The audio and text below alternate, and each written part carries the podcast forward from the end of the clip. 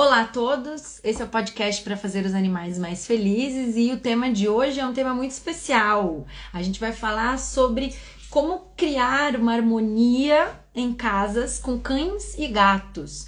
Algumas orientações que podem ajudar a uma melhor convivência entre gatos e cães dentro de uma mesma casa. Todo mundo que mora com cachorro e com gato já deve ter passado por alguns desafios ou algumas dúvidas, né? E se questionado de qual a melhor forma de promover alguns recursos ou algumas interações, o que será que eu posso fazer para amenizar, como prevenir problemas. Algumas pessoas têm dificuldades na hora de colocar eles juntos, algumas pessoas têm dúvidas se o seu animal vai aceitar um outro de uma outra espécie. Então, algumas dessas dúvidas eu quero conversar com vocês aqui hoje. Então, a gente vai focar em é, orientações que sejam é, benéficas para boa convivência entre ambas as espécies e não tanto em orientações individualizadas só para cães ou só para gatos, né? A primeira coisa que a gente tem que conhecer, que a gente tem que entender quando a gente quer cães e gatos vivendo bem é socialização. Socialização é disparado a coisa mais importante que a gente pode fazer para promover uma boa convivência e prevenir problemas entre espécies. Isso, inclusive, é, se aplica a qualquer outras espécies. Se a gente quiser conviver gatos e coelhos bem, é, cães e papagaios, enfim, outros animais, né? A gente precisa socializar, inclusive com os seres humanos. Então, a primeira orientação que eu passo a todos os tutores que têm cães e gatos, que pretendem ter cães e gatos, ou que têm uma das espécies e pretendem ter outra espécie, é conhecer e entender o que é socialização, quais são os períodos de socialização de ambas as espécies e como socializar da melhor maneira. Hoje eu não vou me aprofundar sobre isso, mas eu tenho vários conteúdos aqui nos meus canais sobre esses assuntos de socialização e sociabilização. Então, cães e gatos, ambos, quando filhotes, durante a infância, têm um período em que o cérebro está absurdamente receptivo a novos aprendizados, principalmente sociais. Né? E esse período a gente chama de fase de socialização, que é um períodozinho muito curto e que acontece, coincide com o período de vacinação dos filhotes. Então a gente não consegue esperar terminar as vacinas para socializar. A gente precisa socializar na infância, cães e gatos no máximo até os seis meses, cães no máximo até os seis meses e gato no máximo até os quatro meses, sendo que períodos anteriores são mais importantes. O que, que é socializar? Mostrar para eles que animais da outra espécie são amigos, são legais. Não é para brigar, não é para caçar, não é para perseguir, não é para morder, não é para avançar, não é para ter medo então, gatos, de maneira geral, precisam aprender que cães não são uma ameaça, que cães não vão querer caçar e matar a eles, que é algo que naturalmente um gato pensaria se ele não conhecesse cães. E cães têm que aprender na infância que gato não é brinquedo e não é caça, que é algo que eles poderiam naturalmente pensar ou, ou agir caso eles não conheçam gatos. Então, quando a gente tem cães e gatos que durante a infância conhecem indivíduos da outra espécie e têm interações positivas com esses indivíduos, ou seja, um gato que brinca com outros cachorros, um cachorro que brinca com gatos, que fareja gatos, que tira um cochilo próximo, que anda junto, que brinca junto, que come alguma coisa junto, enfim, que faz coisas legais, normais, positivas, junto com diferentes indivíduos da outra espécie, porque muitas vezes, se eles conhecerem só um durante a infância, isso não é o suficiente para socializar. Normalmente eles têm que conhecer vários, então a gente tem que expor esses filhotes a esses animais, né? Essa é a melhor estratégia para ter no futuro ou desde a infância uma convivência harmoniosa entre cães e gatos, porque se a gente tiver primeiro de tudo, né, esses indivíduos considerando aquela outra espécie como uma espécie amiga, aí eu já vou ter metade do caminho andado para ter uma convivência harmoniosa, porque eles vão morar juntos se fazendo companhia, né? Querendo estar junto, querendo estar perto, querendo fazer coisas legais junto, vendo o outro como um indivíduo é, legal, né? De, que ele quer estar tá próximo, que ele vai chamar às vezes para brincar, que ele vai comer junto sem nenhum problema, que eles podem tirar uns cochilinhos junto, que eles podem se fazer companhia quando os tutores estão fora de casa e etc. Agora, quando durante toda a infância eles não têm a oportunidade de se conhecer, de maneira geral, gatos tendem a ter muito medo de cães. Cães tendem a ter ou medo de gatos ou quererem caçar, ou quererem cheirar excessivamente, ou querer ficar perto e ficar ansioso e não sabe direito que bicho é aquele, se esse bicho eu posso caçar, não posso caçar, se é pra eu correr atrás, se não é, se é pra eu morder, não é. E aí quer roubar desesperadamente a comida do gato, porque é muito mais cheirosa e quer comer o cocô do gato e várias coisas. E aí eu entrei em dois assuntos que são muito importantes quando a gente pensa em convivência harmoniosa, que é a alimentação e o banheiro dessas duas espécies, que são muito diferentes. Né? Então, os gatos vão fazer xixi cocô normalmente em caixinhas de areia, que tem que ficar no chão da casa. E, normalmente, naturalmente, cães são atraídos por comer fezes de gato. Isso é considerado um comportamento normal, natural. Cães comem fezes de outros animais. Não é normal cães comerem fezes de cães, mas de outras espécies, sim. Então, quando a gente vai morar numa casa que vai ter cachorro e gato, esse é uma questão, um problema, né, um desafio a gente enfrentar. A gente vai ter uma, pelo menos uma caixa de areia, né? ou mais de uma caixa de areia e esse gato vai lá fazer cocô e aí o cachorro vai sentir o cheiro, que eles sentem de longe, eles sabem de longe que o gato fez o cocô fresquinho e vai lá querendo correr, comer. E aí os tutores podem ficar super surtados e super nervosos. Então, primeira coisa, não surtem, tá tudo bem. É um comportamento absolutamente normal. Agora, não é porque é um comportamento normal que a gente pode querer conviver com isso e deixar que isso aconteça. Porque, por mais que seja natural e o cão consegue digerir, não é saudável que ele coma todos os dias, duas vezes por dia, cocô de gato. Porque o gato vai fazer dois cocôs por dia, pelo menos. Né? E se às vezes a gente tem mais de um gato em casa, o cachorro vai ficar o dia inteiro comendo, isso não é saudável. Esporadicamente ele comer um cocôzinho ou outro, tudo bem. O trato digestório dele digere, ainda mais de gatos nossos, que são saudáveis, vacinados, né? Que não tem doenças, né? Porque eles poderiam se contaminar com doenças de fezes de animais doentes. Eles não vão se contaminar com doenças de animais saudáveis. Então, se a gente tem nossos gatos saudáveis, nossos cães não vão pegar doenças de comer o cocô. O cocô em si não é algo tóxico nem hum, doente, né? Só se o gato tiver uma doença que saia no cocô, né? Enfim, dito isso, a gente vai bolar uma estratégia pra que o cão não fique comendo cocô do gato. Algumas pessoas pensam, ah, eu vou pegar a caixinha do gato e botar bem no alto, que aí o meu cachorro não alcança. Mas isso não é legal, porque isso vai deixar o gato mais triste, porque o gato não gosta de fazer cocô no alto, porque o gato não faz cocô na árvore, o gato faz cocô no chão. Então, pro gato é importante que o banheiro dele esteja no chão. Então, a melhor solução é criar alguma estrutura que iniba o acesso do cão à caixa permitindo o acesso do gato. De maneira geral, isso é fácil de fazer, porque muitos, muita maioria das vezes o cachorro é maior do que o gato. Na maioria das vezes. Como não é todos os casos, como não é o caso aqui em casa, né? Meu cachorro é menor que todos os meus gatos. Então, se eu colocar, por exemplo, um portãozinho de cachorro numa porta, que é o que eu sempre usei na minha casa quando eu tinha cães maiores, né? Aqueles portãozinho, portõezinhos de cachorro na porta de, do determinado cômodo onde eu vou colocar a caixa de areia do gato ou nos cômodos, plural, onde eu for colocar as caixas de areia do gato. O gato passa tranquilamente pelo portãozinho de cachorro, pelas frestas ou pulando por cima, e o cachorro não. E a gente resolveu o problema. A gente tem um lugar de fácil acesso para o gato que o cachorro não acessa. Se o cachorro é menor que o portão, o portão não funciona. Então a gente tem que pensar numa outra estratégia. A gente pode pensar numa tela que o gato pule e o cão não. A gente pode pensar em móveis de madeira que o gato entre e o cão não. Né? E a gente pode também conseguir, com alguns cães, inibir, ensinando, estimulando ele a não comer. Né? Mas não é a maioria dos casos. A maioria dos cães vai querer sempre comer, então a gente tem que fazer um bloqueio físico.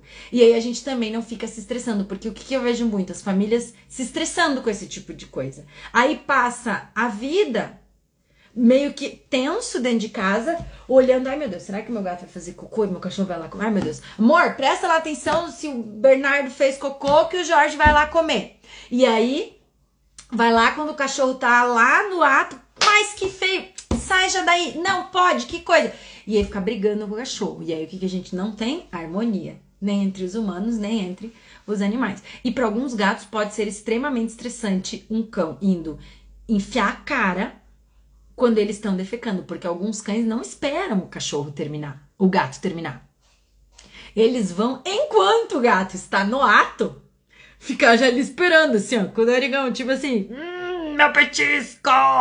E aí enfia a cara na caixa de areia mesmo, sem discernimento nenhum, porque cachorro é zero pudores, né? Bem diferente dos gatos. O cão é zero pudor.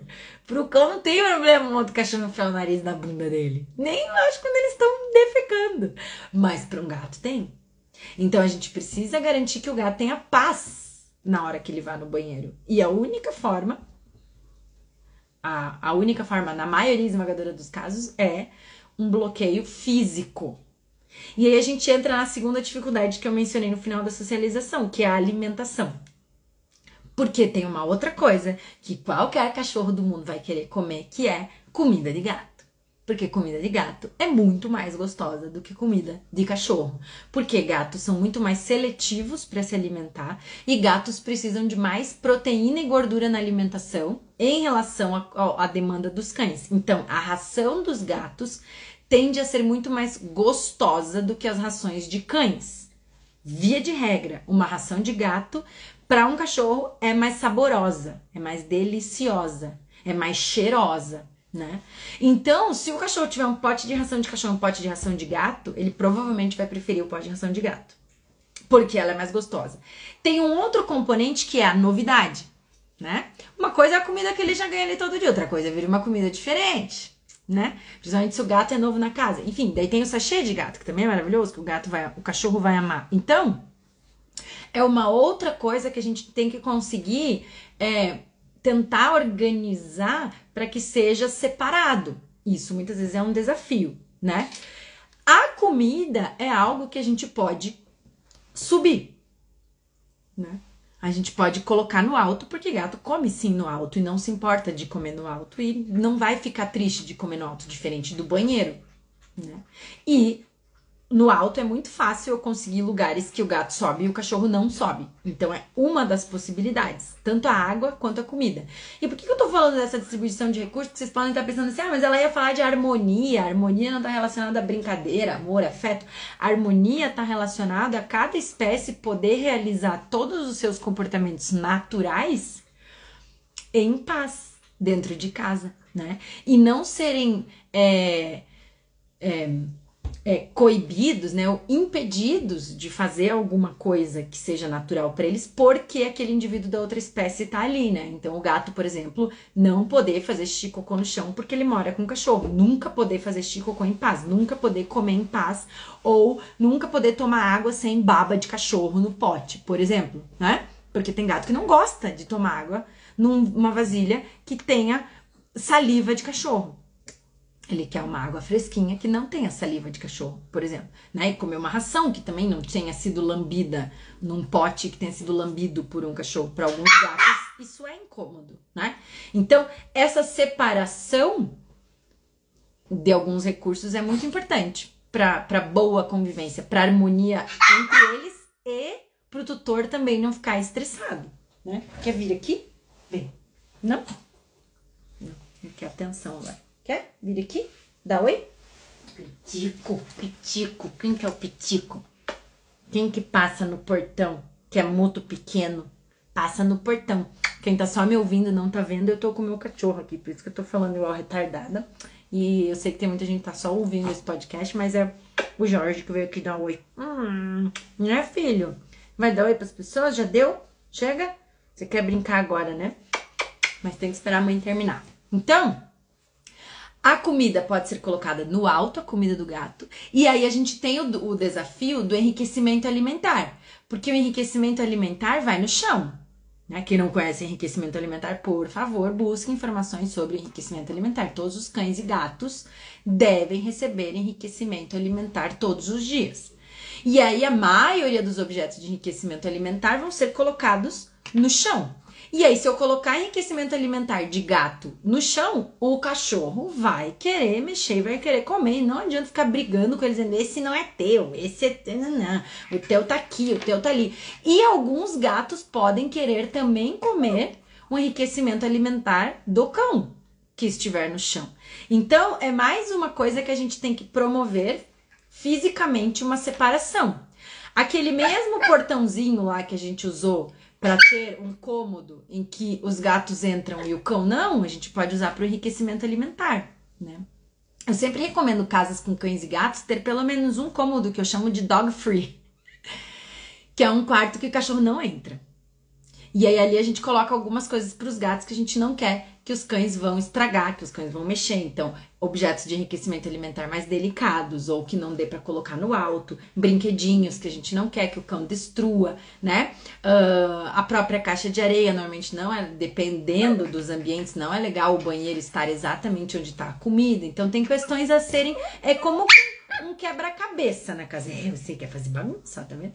Mas são estratégias que a gente vai caso a caso, em cada casa, definindo como é que a gente vai separar. Mas pelo menos ter um quarto. Porque não só para comer, mas às vezes o gato vai querer entrar nesse quarto para tirar um cochilo, assim, ó.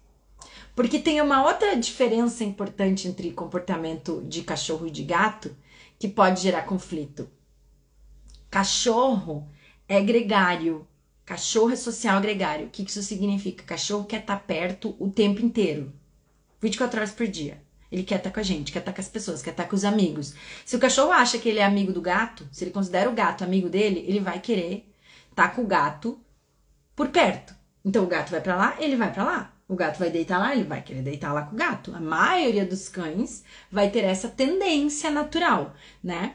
Às vezes, quando o humano tá em casa, eles vão ficar mais com os humanos e menos com o gato, mas para alguns gatos pode ser incômodo o cão ficar procurando ele o tempo inteiro ou querendo fazer tudo junto. E o gato, bem diferente do cachorro, não é gregário e, e quer, prefere, gosta de fazer várias coisas sozinho. Várias vezes por dia o gato quer ter momentos de solidão. E às vezes o cão, muito amigo do gato, não, não, não consegue dar esse momento pro gato, porque não para ele ele não entende isso. E aí, se eu tenho esse cômodo que só o gato entra, quando o gato tiver meio de saco cheio, pensa, ai, quero lá tirar um cochilo longe do Jorge agora. Quero dormir sem cachorro por perto. Eu vou lá e o gato vai lá e entra entendeu? Ele passa lá no portãozinho e ele tem a caminha gostosinha dele lá e ele vai tirar o cochilo dele. Quando ele estiver afim de voltar para a presença dos amiguinhos caninos, ele volta lá bem bonito para presença. E isso também é, é muito importante de se promover em toda a casa com enriquecimento vertical, que eu entro talvez no tópico principal? Minto, segundo principal, porque o tópico principal para criar harmonia numa casa entre cães e gatos é socializar esses animais. Se eu não socializar, é muito difícil ter harmonia. Vou falar sobre ressocialização mais para frente. Mas o segundo tópico, agora pensando em estrutura, né, uma das principais coisas que uma casa multiespécie tem que ter é múltiplos locais com enriquecimento vertical. Na verdade, toda casa de gato tem que ter isso, mas uma casa que tem gatos e cães, mais ainda. Por quê? Os gatos são semi-arborícolas, os cães não.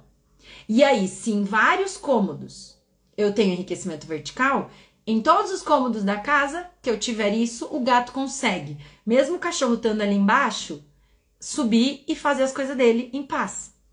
O gato pode tomar banho tranquilo, porque às vezes o cachorro é tão curioso que quando o gato deita para tomar banho, abre lá as pernas bem bonito para tomar banho, o cachorro vem dar uma lambida nele, vem dar uma narigada nele, vem chamar para brincar, vem deitar junto, porque achou que era um convite do gato para fazer alguma coisa, né? dependendo do grau de socialização do cão com o gato, ele não entende algumas coisas que o gato faz. Ele acha que tudo é legal e tudo ele quer ficar, entendeu? E aí o gato vai tomar banho lá no alto.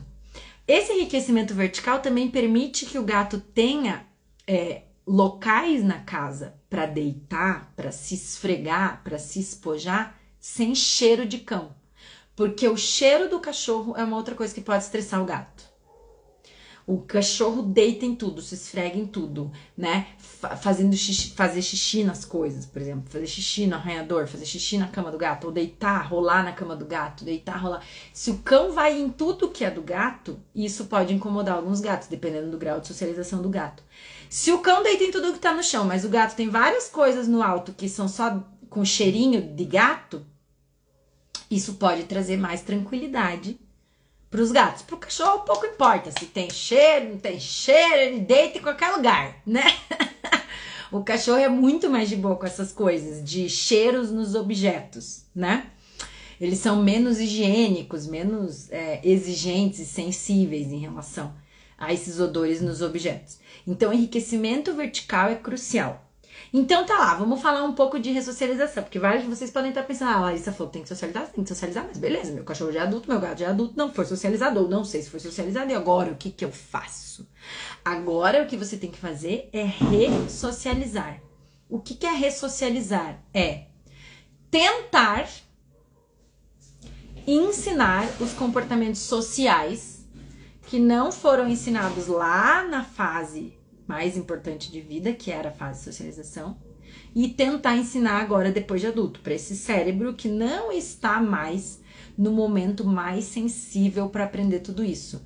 Qual que é a diferença de um cérebro adulto para um cérebro de filhote? O filhote está conhecendo o mundo, tudo é novidade e nada é uma certeza. Então, as coisas que são apresentadas ao filhote de maneira positiva, ele vai aprender assim, né? Mesmo que o cão tenha nascido com uma genética de cão, mesmo que o gato tenha nascido com uma genética de gato, a socialização é tão importante que eu consigo, por exemplo, ensinar um gato a se tornar amigo de camundongo, que seria a principal presa de um gato. Se ele crescer envolto por camundongos, brincando com camundongos, né? Quando adulto, o cérebro já deveria ter aprendido todas essas coisas. Então, a tendência natural de um cérebro adulto é já ter certezas das coisas. Isso aqui eu como, com esse, essa espécie eu como, essa espécie eu brigo, essa espécie eu sou amigo. Essa e essa espécie eu não conheço, o desconhecido eu não gosto.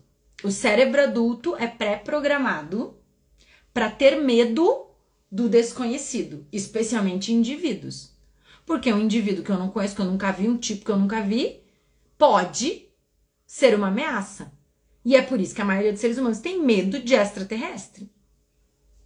A maioria dos filmes não mostram Lilo Stitch, assim, né? O ETzinho vindo e ficando best friend do ser humano. A maioria dos filmes mostra ETs vindo matando todo mundo. Né? Porque a gente não conhece, a gente nem sabe se existe. Né? A gente nunca viu. Ninguém nunca conversou com um pra saber o que eles querem. se é que eles existem.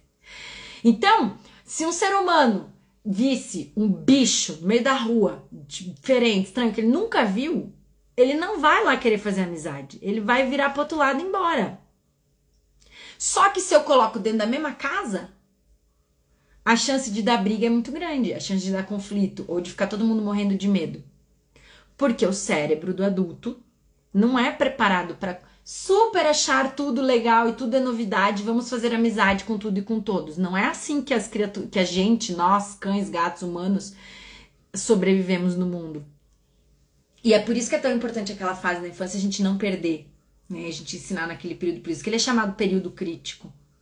Mas depois de adulto, o nosso cérebro continua sendo capaz de aprender.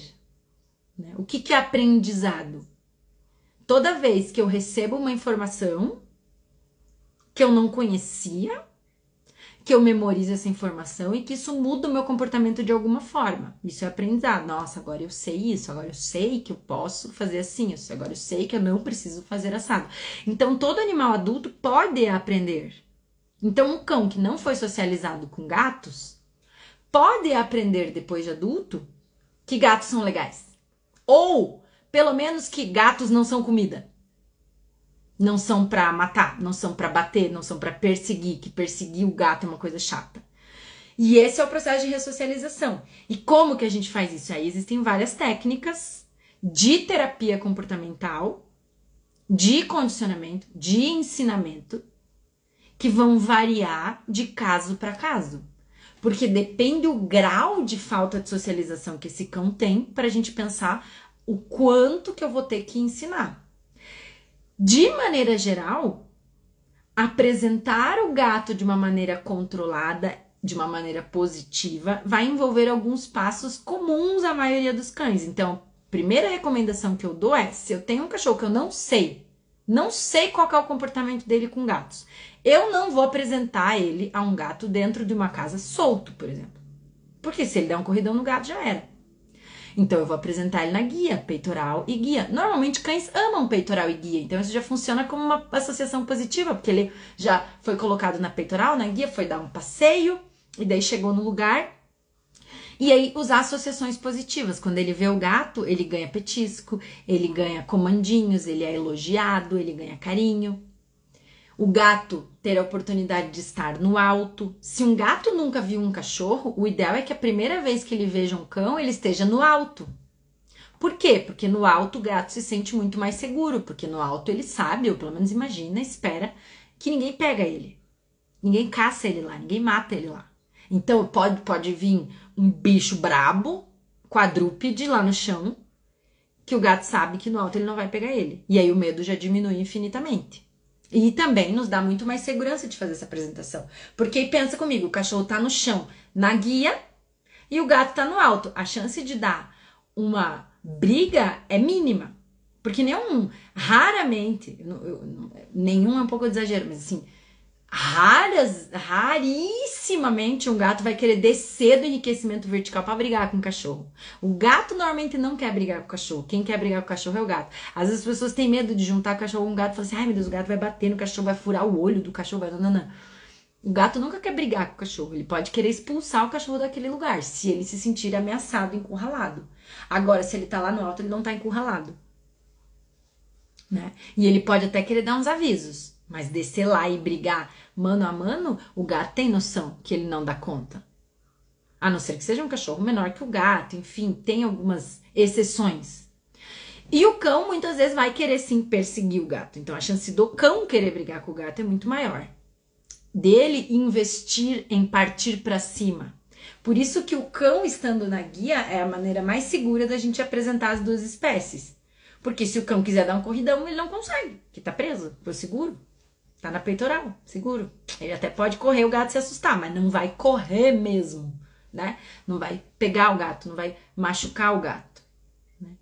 E aí, se o animal já é adulto e nunca conheceu outra espécie, para ele gostar da outra espécie, ele tem que ter o quê? Experiências positivas com aquela espécie. Tipo, nossa, tô lembrando do Lilo Stitch hoje. Quem não assistiu esse filme, super recomendo, inclusive, um filme super fofo para elas era um extraterrestre e uma humana que fizeram amizade. Depois ele fez amizade com outros humanos, mas até essa amizade acontecer, tiveram várias interações positivas, né? Enquanto tiver interações negativas, não vai fazer amizade. Então, não adianta ficar apresentando cão e gato brigando, se perseguindo, rosnando, sibilando, se escondendo.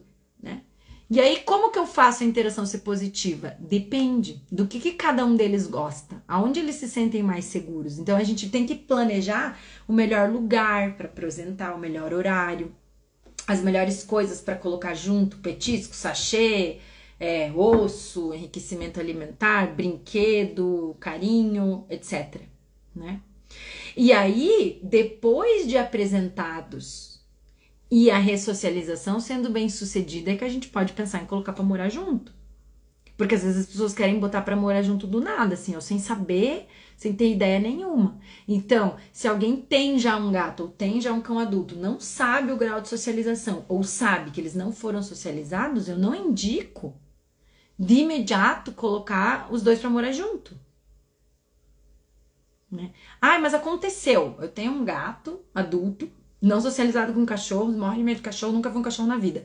Aconteceu, achei um cachorro atropelado e preciso levar para casa. Não coloca já junto. Deixa separado. E vamos apresentando gradativamente. Muita gente me pergunta: ah, para introduzir um cão com gato é igual a introdução estruturada? Não. Introdução estruturada é introdução de gato, gato com gato. Mas cães e gatos também se comunicam por odores, também se comunicam à distância. Então, uma separação inicial, quando a gente tem indivíduos não socializados, é indicado e a gente vai aos poucos expondo. Casos mais difíceis, vocês precisam de ajuda de um terapeuta, não tem jeito, porque às vezes o tutor não tem todo esse conhecimento para saber o que, que, né, qual que é a melhor forma. Agora, se os animais já forem socializados na infância, esse aprendizado tende a ser permanente. Então, por exemplo, se eu socializar, vamos supor, eu tenho um cão, vou adotar um cão, e eu não sei se um dia eu vou querer ter gatos, né? Eu vou adotar um filhote. Socializa muito bem esse filhote, porque se daqui cinco anos tu quiser adotar um gato, se daqui cinco anos tu casar com um cara ou uma mulher que tem gato e vocês forem morar junto, se lá na infância o teu cachorro foi bem socializado com o gato, ele vai querer fazer amizade com esse gato. E no mínimo ele não vai querer caçar o gato. Se o gato não brigar com ele, ele não vai brigar e vão viver em paz. Porque os gatos e os cães não precisam ser melhores amigos, nem amigos, para viver em harmonia. Eles podem coabitar uma casa em harmonia. O que, é harmonia? Cada um faz suas coisas e ninguém incomoda ninguém, ninguém provoca ninguém, ninguém persegue ninguém, ninguém briga com ninguém, ninguém toma o lugar ou as coisas de ninguém. Isso já é conviver em harmonia. E o cão fazendo as coisas de cão e os gatos fazendo as coisas de gato. Só que se um gato tem medo do cão, isso não é viver em harmonia. Se um cão tem medo do gato, isso não é. Se o cão tem uma ansiedade de querer caçar aquele gato e nunca pode, fica levando bronca e fica sendo preso e fica sendo separado, isso não é harmonia. Se eles crescem juntos, a tendência é eles ficarem amigos. E aí fica tudo lindo, maravilhoso. É cachorro brincando com gato, se embolando. Aí é cachorro que faz comportamento de gato, é gato que faz comportamento de cachorro. E aí vira uma festa, uma delícia, né? Mais um exemplo meu, meu cão, né? Eu adotei adulto. Ele foi resgatado com um ano e meio de uma situação de zero socialização, zero, zero, zero. A família, a família, se é que se pode chamar assim, né? O cara que tinha ele antes não socializou, ele vivia trancado, na verdade, ele viveu a infância inteira trancado. Ele nunca tinha visto um gato, nem outros cachorros, nem nada, praticamente né? E quando ele veio para minha casa com um ano e meio, ele tinha medo dos gatos. E ele não sabia o que fazer. Tinha medo, né? E hoje eles convivem em paz. Inclusive, hoje ele brinca, ele lambe, ele dorme junto. Ele faz alguns comportamentos de gato. Então, depois de adulto, ele conseguiu aprender. Quanto mais jovem, mais fácil. Quanto mais idoso, mais difícil vai ficando. Então, ressocializar um gato idoso, ressocializar um cão idoso é mais difícil do que ressocializar um adulto jovem. Porque o nosso cérebro ele é programado para, cara, quanto mais velho eu vou ficando, mais eu já sei as paradas do mundo e eu não preciso mais ficar aprendendo paradas, né? O jovem ainda tá meio que aprendendo a viver no mundo. Né? Então ele ainda tem uma neuroplasticidade maior. E ainda por cima, na, com a idade, a neuroplasticidade diminui mesmo, por questões fisiológicas. Assim como todos os outros órgãos do corpo vão ficando um pouco mais lentos e preguiçosos, o cérebro também. Tá? Então, é, a socialização na infância é o mais importante. Não foi socializado, tem que ser ressocializado. Para apresentar cães e gatos que não se conhecem, as primeiras apresentações têm que ser cautelosas, né? Então, com algumas restrições, preferencialmente gato no alto, ou com acesso a lugares altos e o cão na guia. Ambos tranquilos, não adianta o cão estar tá na guia super nervoso, super ansioso. Então, juntar coisas positivas com esse momento para as primeiras apresentações, junta brincadeira, junta passeio, junta petisco, junta coisa boa, elogio, comando e não bronca, não punição. Se você bota os dois juntos e eles ficam tomando bronca, eles acham que é aquela outra criatura que está trazendo isso para a vida deles. Para morar numa casa com cães e gatos em harmonia, a gente precisa que eles se deem bem, ou seja, que não tenha perseguições, que não, não haja medo, que não haja agressões e que os recursos sejam organizados de tal forma que ambos possam fazer seus comportamentos naturais sem também ficar levando bronca, né? Então, evitar o acesso à caixa de areia, evitar o acesso aos comedouros e, e água do gato, promover os refúgios altos do gato, né? Para promover essa privacidade. Uma, uma, uma coisa que ajuda muito também é quando o cão sai de casa. E para todo cão ser feliz, ele precisa sair de casa e sair bastante de casa. Então isso também ajuda na boa convivência entre gatos e cães. O, o gato poder passar horas do dia sem os cães estarem em casa. Então os cães vão passear com os tutores, os cães vão para creche, os cães vão visitar alguém, vão jantar fora com a família, vão, enfim, os cães saírem de casa, né, de uma maneira previsível e consistente, então ter uma rotina, né? E aí essas horas os gatos sabem que ah, dog free, né? Essas horinhas eu tenho pra ficar só nós. O gato adora ficar algumas horas só eles, em paz, quietinhos, né? E o humano às vezes permite isso, mas o cão às vezes não. Né? Se ele tá em casa, ele tá ali na interação. Mas tem as variações individuais também, é claro. Então, essas são algumas das coisas. Existem outros pontos a serem considerados, existem outras é, informações a serem consideradas, mas é, eu trouxe aqui para vocês alguns pontos bem importantes, bem cruciais, bem principais. Espero de coração que esse conhecimento tenha ajudado cada um de vocês a conviver com mais harmonia com seus cães e gatos em casa. Um beijo, vou ficando por aqui.